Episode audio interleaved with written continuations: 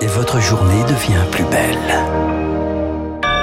Merci d'être à l'écoute de Radio Classique en ce mardi 31 janvier 2023.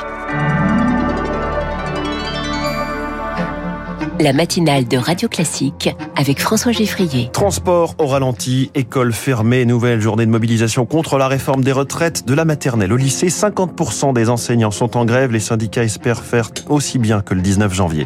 Cette réforme va-t-elle provoquer une ruée vers les rachats de trimestres?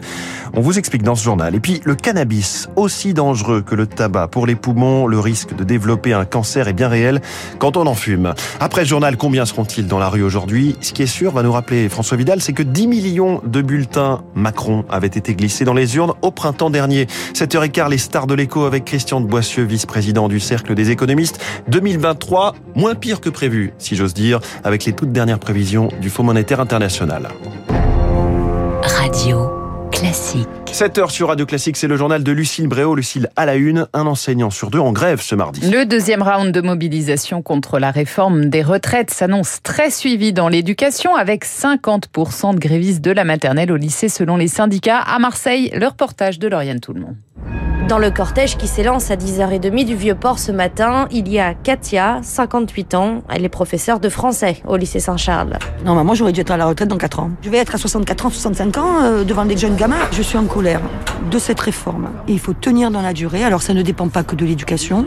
Notre action, c'est d'être sur le front. S'il y a une grève reconductible, bah, j'y serai. Dans son lycée du centre-ville de Marseille, les enseignants ont lancé une caisse de grève. Stéphane Rio, professeur d'histoire-géographie et responsable du syndicat SNES-FSU notre établissement, il y a beaucoup de personnes précaires. Des surveillants AED sont venus nous voir, nous dire qu'ils voulaient euh, faire grève avec nous, mais qu'ils avaient du mal financièrement. Il doit y avoir euh, huit surveillants, trois personnes euh, attachées aux élèves handicapés. Toutes pourront être aidées avec la solidarité qui se fait au lycée. Et pour qu'un mouvement de grève dure, il faut aussi faire de la pédagogie. On a déjà fait un tract à destination des parents. On voudrait aussi organiser une grande réunion d'information pour les parents véritablement les associer. Les professeurs syndiqués du lycée ont également écrit aux députés de Marseille, toutes couleurs politiques confondues, pour lancer une réunion de débat sur la réforme des retraites avec les parents d'élèves et les enseignants. Le reportage de Lauriane Toulmont à Marseille pour Radio Classique. 1 200 000 personnes sont attendues dans la rue, dont 100 000 à Paris. Cet après-midi, 11 000 policiers et gendarmes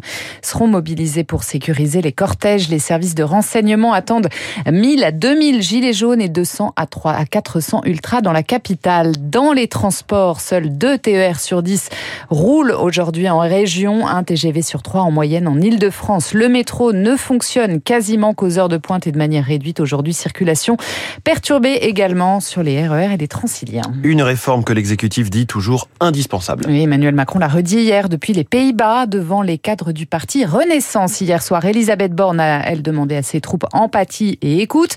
Question ce matin, cette réforme va provoquer une ruée vers les rachats de trimestres? On fait le point avec Azaïs Perronin.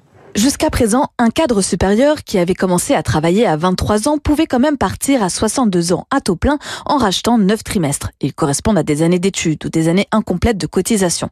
Mais avec la réforme, le nombre d'annuités devrait passer à 43 ans, soit 172 trimestres. Pour pouvoir partir plus tôt, il faudrait donc en racheter encore plus. Une opération onéreuse, puisqu'un trimestre coûte environ 4 000 euros, ce qui équivaut à 12 000 euros pour un an de rachat. Plus on se rapproche de l'âge de la retraite et plus l'achat d'un trimestre coûte cher. Pourtant, les experts recommandent de ne pas se précipiter. D'abord parce que la législation peut encore évoluer. Ensuite parce que la réforme peut rendre l'opération inutile financièrement.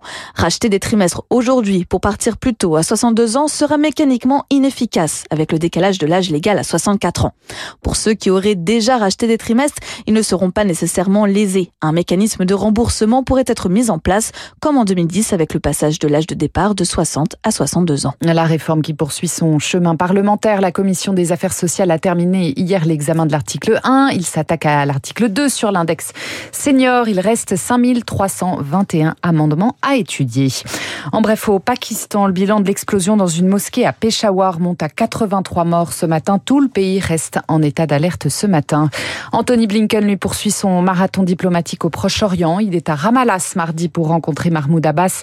Benjamin Netanyahu Netanyahou lui sera en France jeudi, première visite officielle depuis son retour au pouvoir. Il est 7h05, vous écoutez Radio Classique, le cannabis multiplie le risque de cancer du poumon. Il n'est pas moins dangereux que le tabac, c'est la mise en garde renouvelée ce week-end à Marseille par les pneumologues réunis en congrès Marc Tédé. Si le cannabis n'est pas officiellement classé comme cancérigène au niveau pulmonaire et qu'aucun lien direct n'a été scientifiquement établi pour le moment, Plusieurs études françaises semblent pourtant mettre en évidence que la consommation de cannabis favorise l'apparition de la maladie.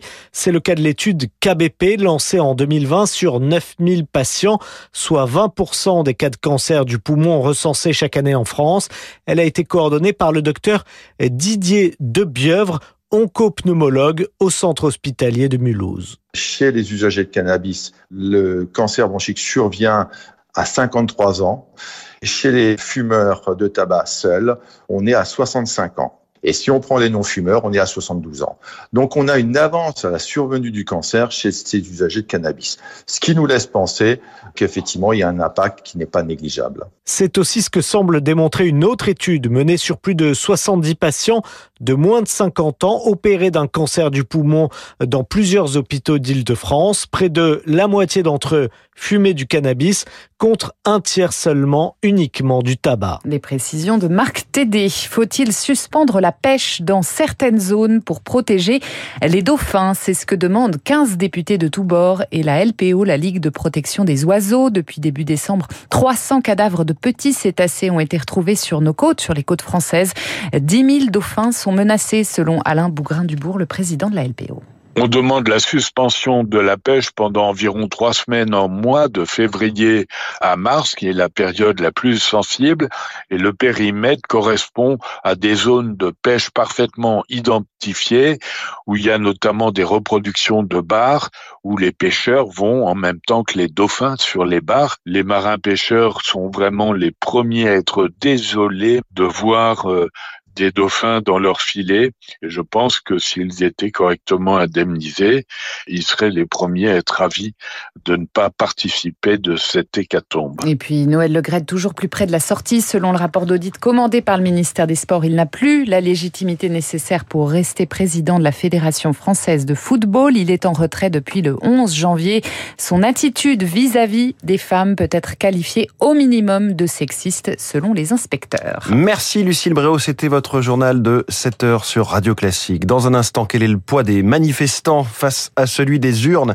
L'édito de François Vidal à suivre. Puis cette question, pourquoi 2023 ne se présente finalement pas si mal que ça? À en croire les toutes dernières prévisions du FMI. Christian de Boissieu du Cercle des économistes. Et ce matin, la star de l'écho, 7h08.